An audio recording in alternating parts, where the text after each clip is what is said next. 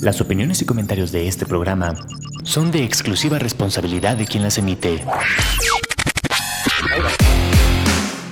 Amper, una estación de la Universidad Latinoamericana, presenta.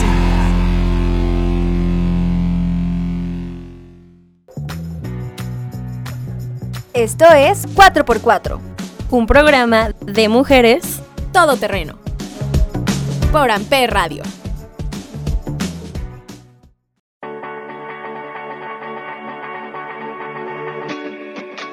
Bienvenidos, bienvenidas, bienvenides a 4x4.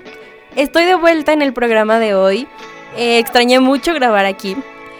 Como dice Jay, me excluí del programa porque efectivamente yo no tengo novio y no pude estar presente. Bromita, no estuve. Pero tienes amigas. Pero si quieren no es broma. Exacto. Em, estuve un poco enfermita, pero aquí andamos de vuelta. En el tema de este episodio vamos a hablar de nuestras experiencias un poco mezcladas de pues haber terminado la prepa, de elegir em, la carrera de este inter en, entre tener pues bastantes opciones a tener ya que escoger realmente a, qué te vas a dedicar por el resto, el resto de tu vida tal vez. Suena muy fuerte y pues sí, efectivamente vamos a platicar de esta transición de, ok, ya terminé la prepa y ese punto en el que ya no sabes qué vas a hacer de tu vida y dices como, a ver, o sea, tengo 18 años y tengo que decidir lo que voy a hacer el resto de mi vida. ¿En serio? ¿Y qué pasa con esto? No solamente es, eh, pues sí, ya terminé, me voy a meter a estudiar lo que, no sé, estudia toda mi familia, familia de médicos, familia de abogados.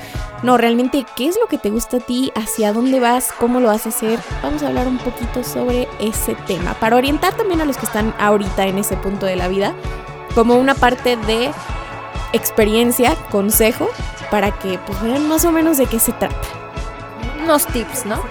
Aparte creo que es como muy común, sobre todo en México, de que creo que la presión social a veces te obliga a ir por un camino en el que tú no quieres y que realmente sientes de que, híjole, ese no es como mi destino, como lo que quiero, para lo que soy bueno, pero al final como por esta presión social, de tu familia, que como dice Val, no, pues todos son doctores, ya tengo facilitada una plaza tal vez, ¿no? Y por eso tengo que estudiar medicina, cuando tal vez lo que te gusta es ser chef. es muy difícil como este proceso, digo, lo bueno es que gracias a Dios yo no batallé tanto como en este proceso de elegir una carrera. Siempre supe que me gustaba mucho como la tele, eh, la radio, todo lo que tenga que ver con medios de comunicación, porque siempre he sido una persona que se inclina mucho al arte. Pero justamente eh, por dentro eran como prejuicios de que, pero si estudio arte, te vas a morir de hambre. el típico te vas a morir de hambre si estudias eso. La actuación o, música es como de voy a terminar siendo maestro de música, maestra de actuación o algo así, ¿no? Entonces creo que era como ese esa presión social que yo sentía, pero siempre tuve definido lo que quería, ¿no? Aunque también hubo un momento en mi vida que quise ser chef, otro diseñadora gráfica, pero si se dan cuenta, van inclinadas al arte, porque también ser chef es un arte. Esta parte donde decoras, porque a mí me gustaba mucho la, o sea, me quería dedicar como sí a ser chef, pero más como de repostería porque justamente esta mezcla de colores, el diseño de un pastel y todo sí, eso. el emplatado y que se vea bonito y la armonía y chalala. Sí, sí, o diseño de interiores, dije, está muy cabrón que todas las variaciones que escojo tienen que ver con algo, ¿no? O sea, tienen que ver casi con lo mismo. Pues sí, es que justo creo que esta sensibilidad o esto que dices tú, eh, que ya lo tenías como tan definido, es lo que hizo muy sencillo para ti la decisión que tú tomaste, que fue, ok, sí, va por aquí, pero ya el aterrizarlo y el decir, ah, ok, comunicación porque medios, porque me da oportunidad de hacer como muchas cosas, porque me da esta parte creativa, o sea, lo tuviste fácil, creo yo, por esa parte, aunque sí divaste un poco entre que chef y este diseñadora o lo que sea. Pero siempre el mismo. Exactamente. Y pues finalmente aquí estás, amiga. Seguimos, octavo semestre. Ya, vamos a acabar. Tú, Free, ¿cómo fue? ¿Cómo fue para ti esta transición? ¿Te costó trabajo? ¿No te costó trabajo? ¿Lo supiste toda la vida o cómo fue? Llantos, inserten llantos. Pues ahí vamos, ahorita en, toda esta historia que estaba contando Jay, em, hice mi repaso y vaya los traumas que tengo. ¿Por qué? Porque creo que, bueno, yo siempre me he considerado alguien muy eh, con gustos demasiado amplios, pero, tal, eh, pero también, por otro lado, no soy alguien que decide muy fácil. Y em, puede que no crean en la astrología, amigos, que nos escuchan. Yo sí. Pero como buena Géminis que soy, pues nunca termino las cosas que, que empiezo. Me gustan muchas cosas, empiezo muchos proyectos. Tengo eh, demasiadas cosas a las que ponerles atención que no me decido por una. Entonces, esta fue como la premisa de mi historia. Pues yo salí de la prepa y, digámoslo así, el gusto de mis papás era que yo entrara a la UNAM. Una, porque pues Por toda la familia ha entrado a la. UNAM. Eh, dos, porque pues obviamente es una escuela en la que no pagas y eso nos iba a aliviar pues bastante. Em, y tres, pues mm, ahora sí que porque pues hashtag UNAM y porque es la mejor y que Según- la amamos todos, ¿no? Entonces, em, pues en parte sí yo tenía estas ganas de, de- de entrar a la UNAM. Creo que te brinda pues muchas herramientas y es una cultura universitaria pues totalmente diferente que difícilmente encuentras en otras partes. Entonces yo hice el examen para entrar a la UNAM. Lo hice dos veces porque hay dos exámenes. Por dos. Obviamente no me quedé. En, en uno eh, no estudié. O sea, estudié como yo en casa, en otro sí La tomé un curso. Pero en ninguno de los dos me quedé. Hice un drama que no tienen idea. Yo siempre he sido muy sensible con las calificaciones. Creo que eso es em, otra cosa que tal vez podremos tocar en otro episodio. O pero de una vez. pero los, los traumas que te dije, esta parte de la escuela y de... em, el numerito. la exigencia, yo siempre he sido como muy sensible con eso porque le he dado mucho peso creo que toda mi vida. Entonces, sentir que no me quedé en la UNAM era como tu primer fracaso, ¿sabes? O sea, como yo de sentirme, ¿qué vas a hacer ahora? Entonces, pues estos exámenes creo que fueron entre enero y creo que agosto del entonces 2019, me acuerdo. Eh, y sí había, ahorita que, lo pienso, como que una cierta prisa de- de mis papás por ya entrar yo a la universidad, más que nada de mi papá, podré decir. Em, no es que, o sea, no quiero decir que ellos me llevaron a estudiar derecho porque es un cierto spoiler, yo estudié un año derecho antes de estar aquí en comunicación.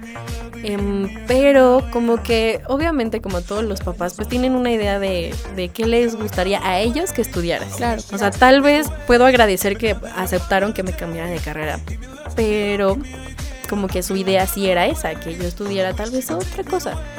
Que porque era un campo muy amplio, porque iba a ser muy difícil, porque es que tu papá y yo, o sea, decía mi mamá, no conocemos qué es la comunicación, no conocemos a qué te vas a dedicar, es que qué tal, sí, sí es difícil. Y a esto yo iba con lo que decía Jay de...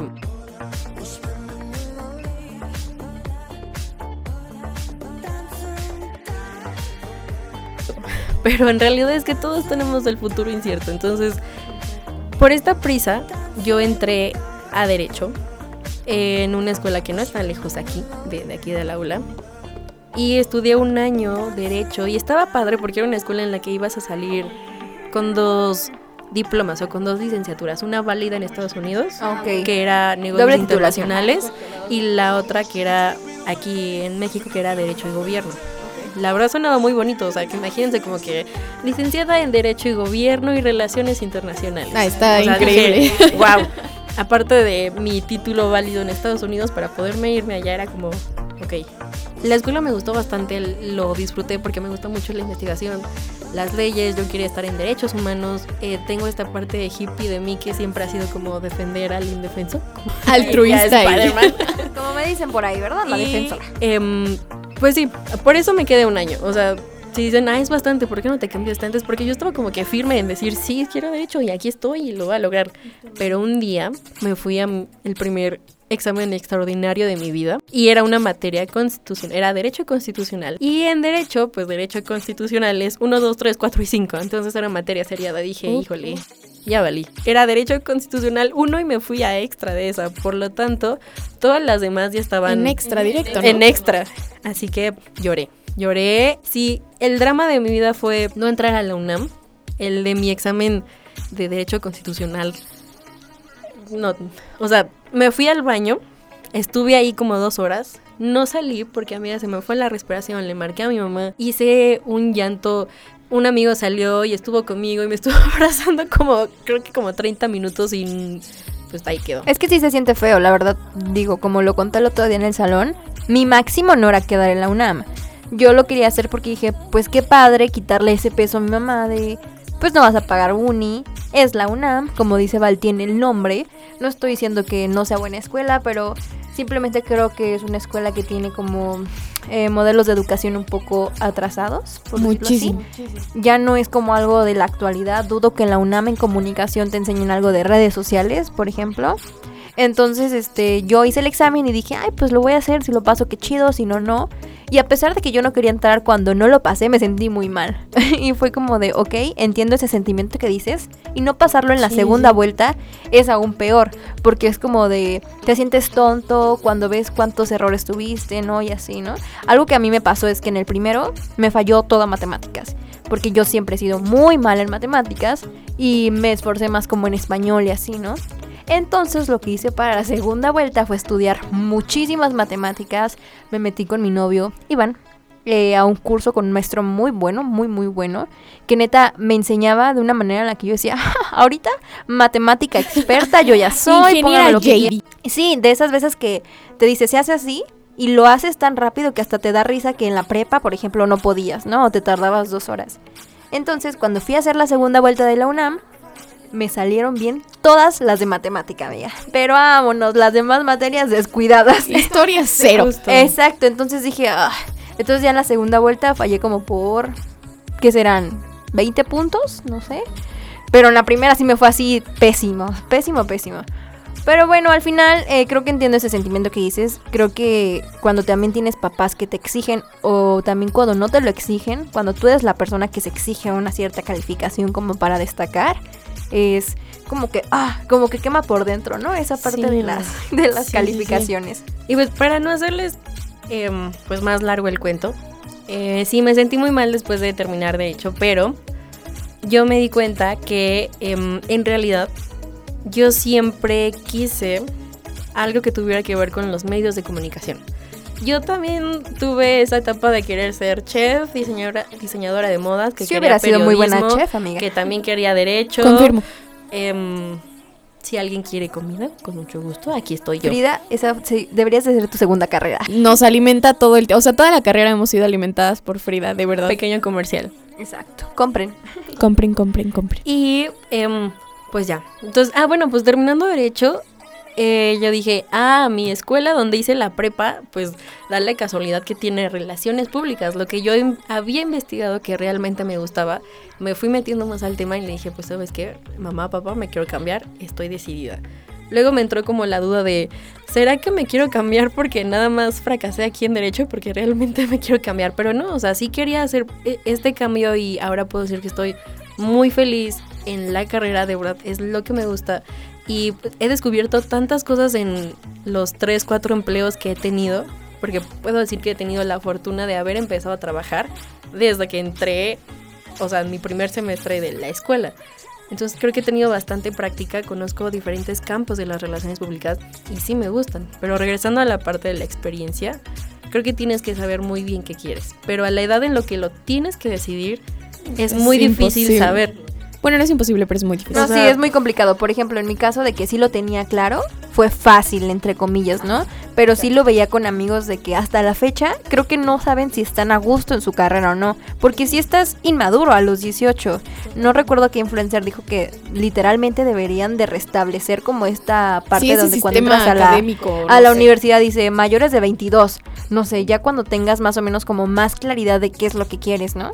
Sí, o sea, o saben que, o sea, más educación vocacional que te la den en la escuela, porque, o sea, en la prepa te dan una materia en tu último año de prepa, pero no sabes si de verdad te están enseñando que eso es lo que quieres, o a veces hay cosas que tú ves allá afuera en la vida laboral que existen, pero no sabes qué son o cómo se llaman. Entonces, para querer empezar, eh, como que en ese campo dices, ¿qué hago? ¿Qué busco? Pues no vienen todas estas opciones que me salen en mi test vocacional. ¿Qué voy a hacer? Como que no viene a ser millonaria filántropa. O sea, sí, o sea, más la presión de los papás, o si no te presionan, o si tú mismo te presionas, eh, el dinero, qué vas a hacer saliendo del universo. O sea, creo que son muchas cosas que piensas en ese inter de no saber. Pero creo que al- algo muy válido es en el momento en que tengas dudas, y lo dijo justo o sea, imagínense solo, el día que yo reprobé ese examen que me iban a dar la calificación, un profesor, porque era mi primer día de mi, creo que cuarto cuatrimestre. El primer día me iban a dar la calificación.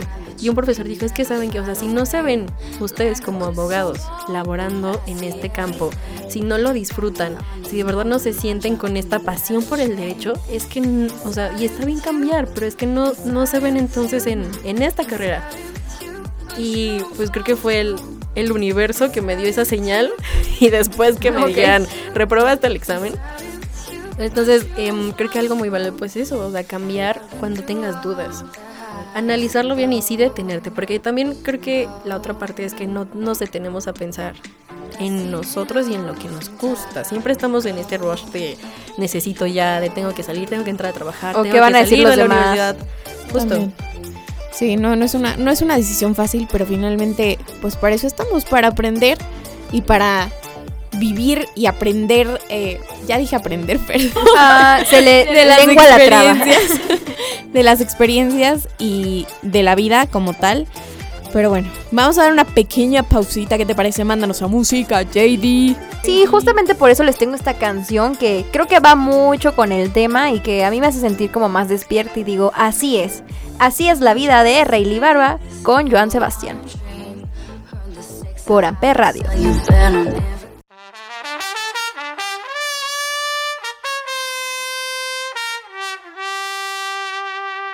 Y que me traigan más botellas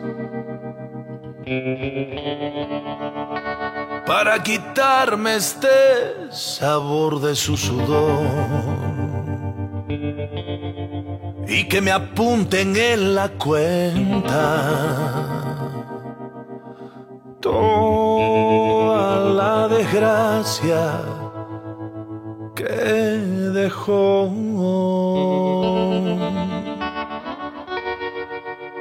Así es la vida, mi hermano. Así es la vida, mi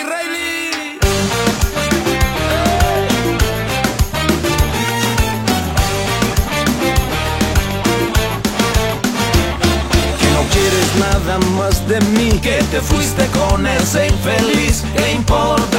¿Cómo dice? ¿Cómo? ¿Qué importa? Vamos arriba. Que me va a matar la depresión. Que voy a vivir en el alcohol. ¿Qué importa? Jala, jala. ¿Qué importa? Díselo. Que te fuiste sin decir adiós. Que no dormirás en mi colchón. ¿Qué importa? ¿Cómo dice? ¿Cómo? ¿Qué importa? Que ensuciaste mi reputación, que te vale madres este amor. ¿Qué importa? ¿Qué importa? ¿Qué importa? Voy a que te quise que nadie te ha querido como yo.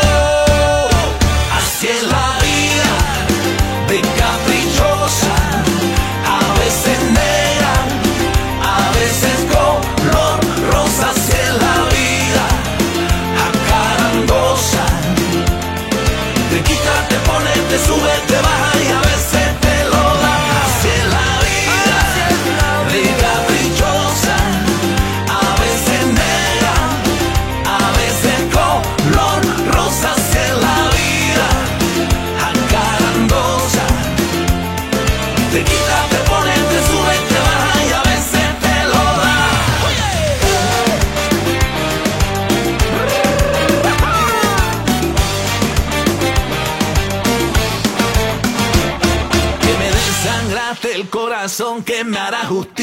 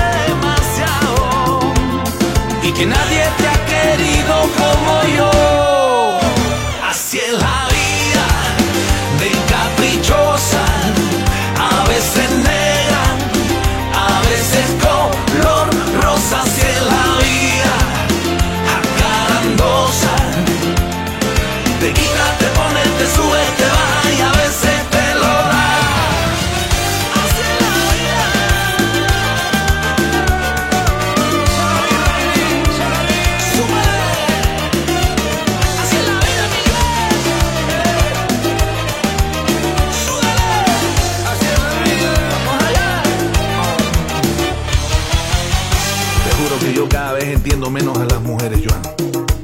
Pero las amo. No puedo hacer más nada. Amarras y amarras, Rayleigh.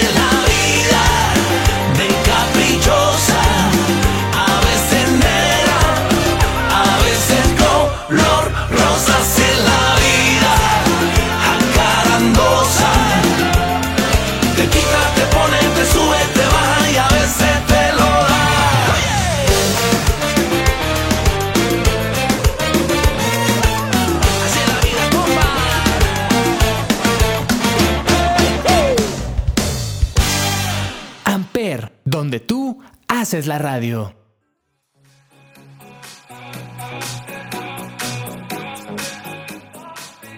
Estamos de vuelta en 4x4 y, ah, híjole, hablando de este tema, recordando cómo fue mi experiencia, híjole, creo que sí fue complicado.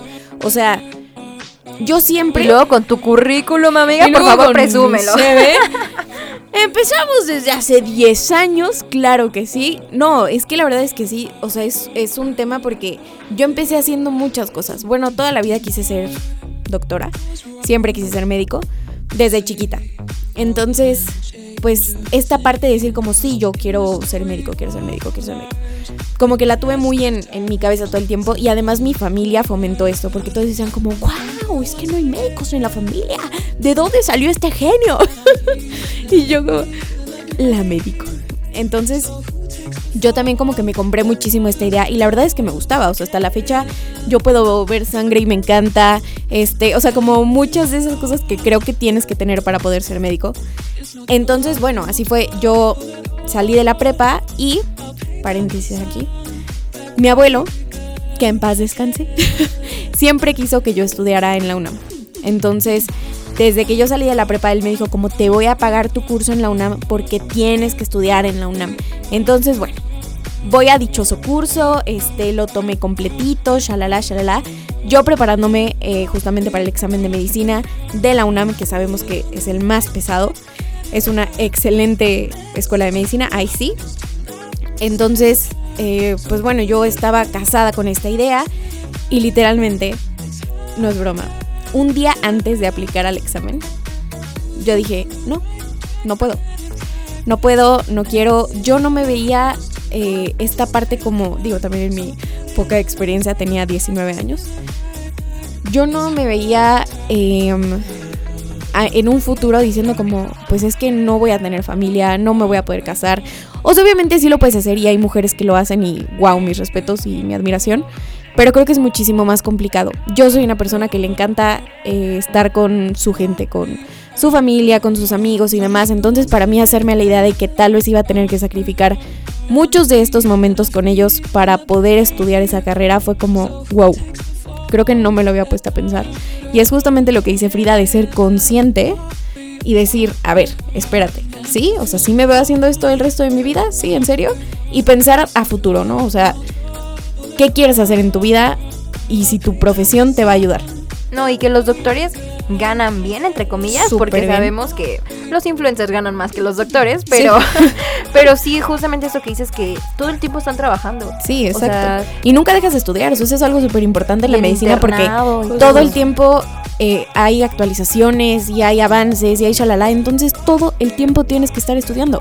Yo nunca he sido una persona muy estudiosa, la verdad, pero eso me gustaba y también decía como, o sea, sí me gusta, pero no me veo estudiando todos los días de mi vida y leyendo y aventándome libros completos. Pues no, entonces dije como, detente. Y así, fue como un momento de iluminación en mi ser y la verdad es que jamás voy a olvidar ese, ese día, ese momento en el que yo dije, no, no quiero, no puedo. Y dije, o sea, ya estoy, o sea, todos sabemos que el trámite para hacer el examen de la UNAM es todo un rollo y te inscribes y la materia y digo, la carrera y lo que quieres y los puntos Y y, eso que te tocó antes de pandemia, ¿no? Sí, fue antes de pandemia.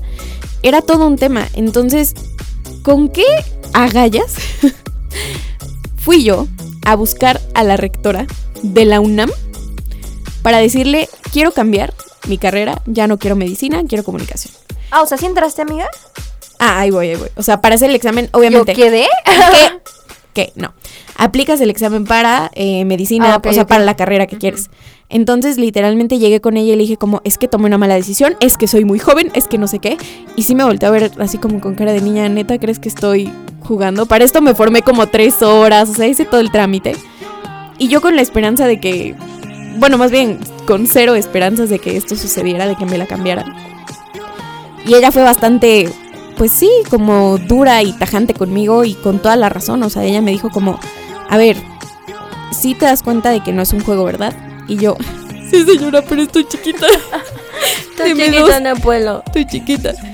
Total que yo me fui de ahí bien agüitada porque yo dije, pues valió, ¿no? O sea, voy a tener que hacer mi examen para medicina, ni modo, y pues bueno, a ver lo que sigue. Pero el hacer el examen, el todo este trámite que es súper pesado, pensar que iba a ser en vano porque yo ya no quería estudiar esa carrera, pues fue fuerte. O sea, así fue como, ah, Dios, valí. Bueno, llega el día del examen y en mi examen, en mi hojita, aparecía la carrera de comunicación. No. Entonces, verdaderamente yo recuerdo a esa señora como un ángel. O sea, independientemente de que no estudié ahí y Sí, demás, como y dices "Ay, como, wow. Dámenselo a esta niña, María. Exacto, y fue también como, Dios. como una señal, creo yo, como una de esas coincidencias o destino de la vida que te dice como, sí, sí es por aquí.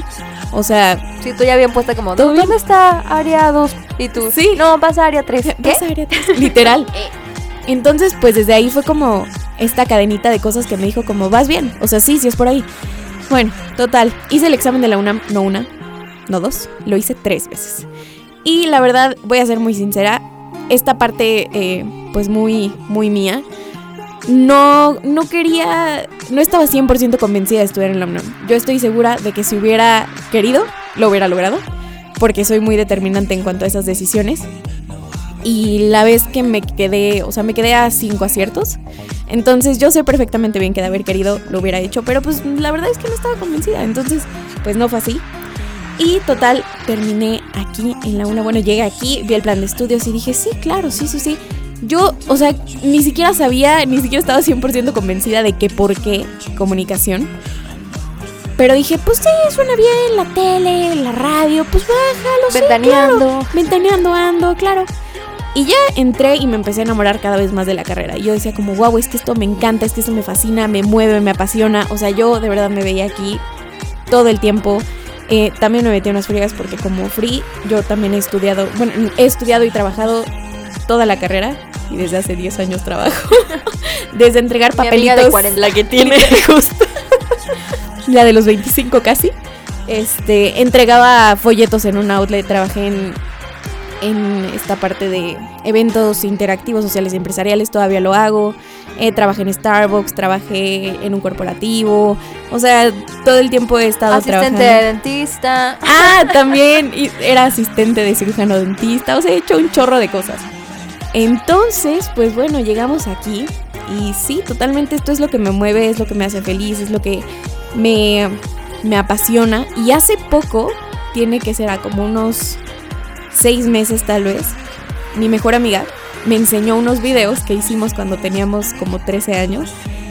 Sí, y están impresionantes porque eran yo haciendo, bueno, éramos ella y yo haciendo un noticiero de este caso de Polet, todos lo, lo recordamos, sí, pero haciendo como una tipo parodia.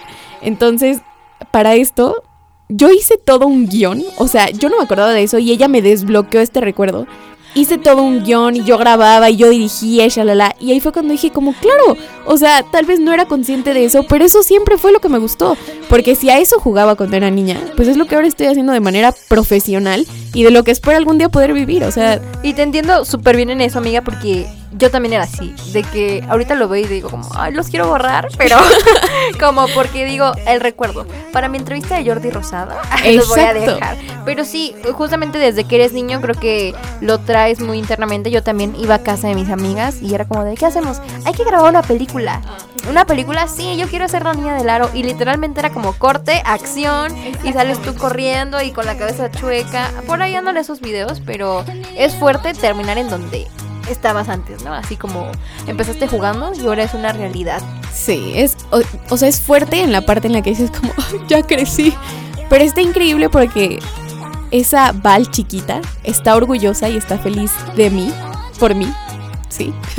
El día de hoy porque estoy haciendo lo que lo que amamos, lo que nos ha gustado toda la vida. Entonces, de verdad, qué bonito y es lo que deseo que podamos hacer todos porque, híjole, es, es una chulada esto de dedicarte a lo que amas.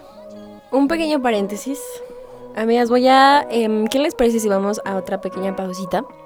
Em, voy a lanzar mi canción del el 14 de febrero porque no la puse Ah, en el o sea, no se programa puede quedar pasado. De acuerdo. Esto no se va a quedar así. Entonces, dale. Y es que hoy ando, amigas, hoy, hoy creo que fue un buen día en el trabajo y estoy como, desde Ojalá ayer como que estoy muy feliz. Mood romántico. Entonces, sí, andamos un poco románticas. hoy. Free mood romántico y Valeria y yo de mood nos está cargando la chet. Soltera y todo, pero románticas andamos. Eso es lo que me gusta. Nos vamos a ir con la canción de Beso de Josean Lo, aquí por Amper Radio.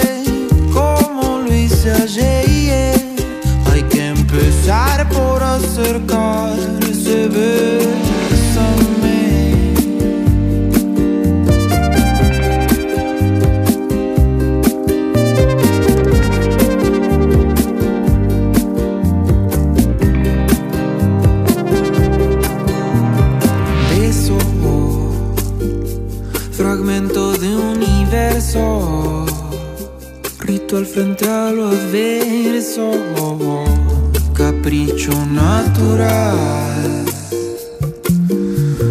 Beso, lenguaje tan diverso, camino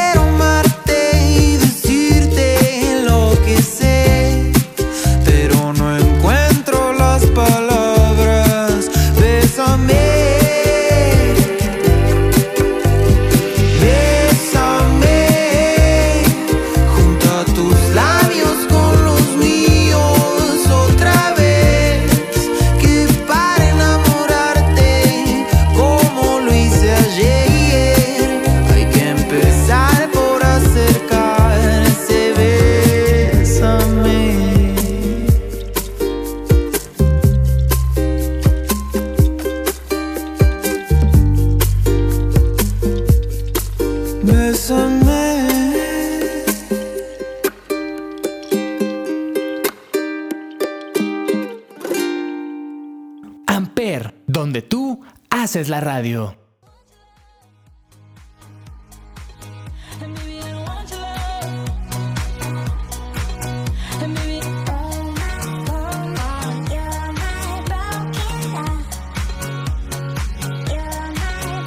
Adultas que somos, JD, por favor, empieza. ¿Qué aprendiste el día de hoy, Jade?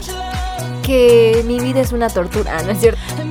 Por No, dos. que, que justamente eh, opino esto de que Eh, no sé si recuerdan que en una clase nos decía el profe Israel que cuando nos preguntaran cuál es la decisión más difícil que han tomado en sus vidas o el riesgo que han corrido, yo creo que sí es elegir una carrera, ¿no? Porque vas como ciegamente a un lugar que no conoces, que precisamente como dicen los papás de Frique, ni tu familia conoce, ¿no? Porque a veces te quieres dedicar a otra cosa totalmente distinta de lo que hay en tu familia.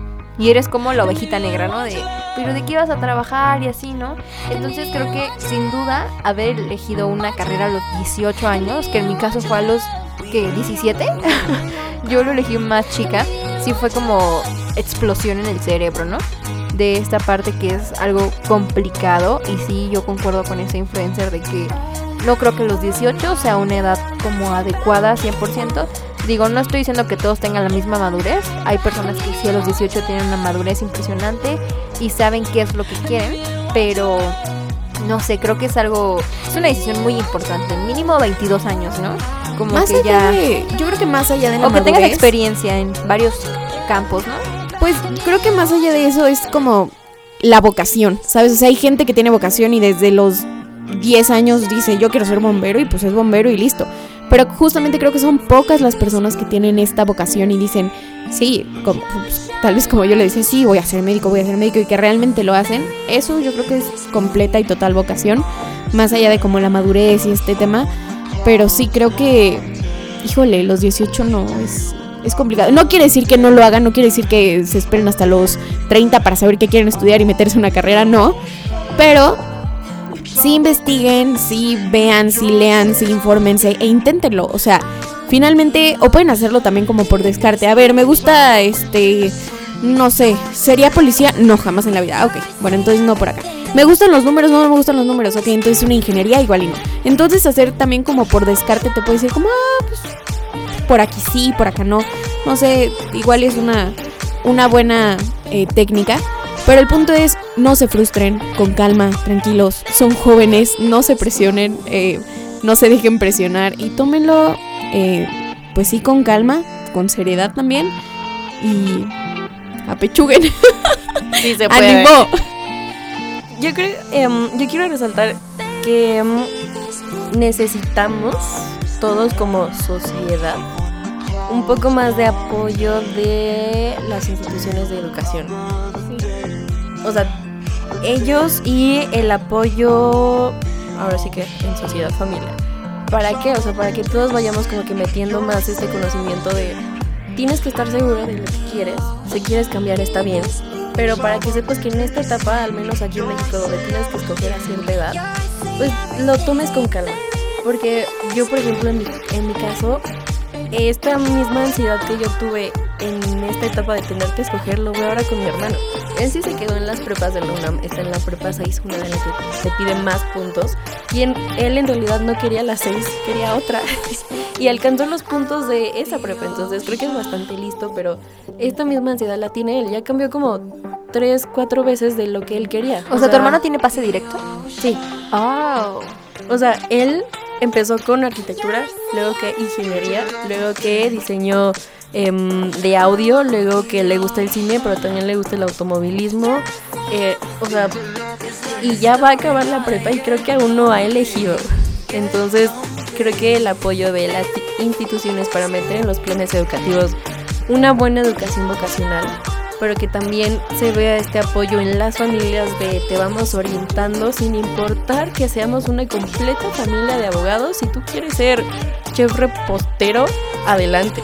Pero te vamos a orientar para que estés seguro. Y si no estás seguro, inténtalo. Y como dice Val, vas descartando cosas. Y lo intentas y, y, pues ya, o sea, adelante. Y creo que no hay que meternos mucho en lo de ya estudié una cosa y ya fue un desperdicio de dinero. No, o sea, tal vez más bien verlo como una inversión. Sí, inversión claro. de tiempo, Y aprendiste. inversión de dinero y más que nada verlo, o sea, verlo por ti. Y ya después si le puedes regresar esta parte a los papás, o sea, sabemos que han invertido mucho en nosotros, ¿no? Decís, dices, bueno, tal vez sí cambié algunas veces, pero pues lo voy a regresar de alguna forma Sí. siendo alguien exitoso. Exactamente. Creo que también esta satisfacción de los papás de decir, o sea, más allá de eh, lo remunerado, por así decirlo, esta satisfacción de los papás de vernos realizados y de vernos felices haciendo lo que queremos, yo creo que eso es lo más valioso para ellos. Perdón si algún día no les doy una casa de papás. Eh, lo más Todos juntos. Perdón si no los puedo mantener cuando sean viejitos. No es cierto, haré todo lo posible. Lo prometo. Seré exitosa. Gracias, papás. Amiga, por lo menos ustedes son dos. Yo soy una. Una contra el mundo y mi mamá. Eso sí. Pero tú puedes, amiga. Esperemos que sí. Seguro que sí. Nos vas a mantener a todas. La millonaria va a ser ella. Así es. Bueno, pues esto ha sido todo por el programa de hoy. Esperamos que les haya gustado, sobre todo que les haya aportado algo, que les haya dejado algo. Y pues nada, O que se hayan sentido identificados, ¿no? también que se hayan sentido, ide- de- de- de- Tengo la traba. se me- sentido identificados, lo que sea, pero que les aporte algo bonito a sus vidas. En fin. Muchas gracias. No olviden seguirnos en redes sociales como Arroba sofía.naag. Heidi-Michel, o sea, JD, pero digo Heidi porque está difícil de escribir. y a Y-Valencia. Y por supuesto no olviden seguir también a Amper Radio. Y en este programa no nos acompañó Andy, como lo pudieron notar, pero en el próximo programa ya estará aquí de vuelta. Es correcto, Andy, te amamos, estás aquí con nosotras, Besos. aunque no estés, te mandamos besos. Y vamos a despedirnos con una cancioncita Suéltala. que se llama The Game of Love de Santana y Michelle Branch. Aquí por Amper Radio. Bye. bye. bye.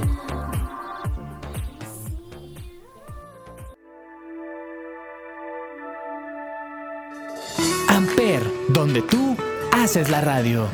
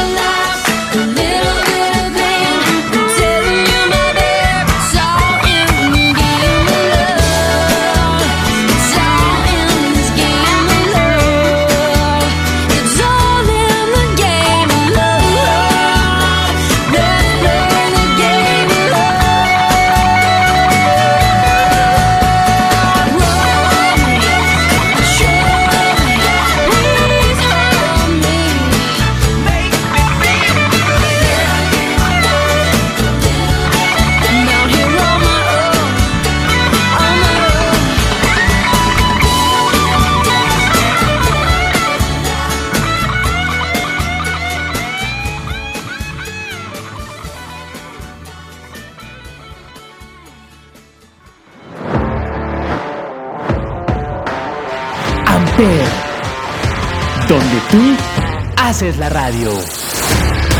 Presentó.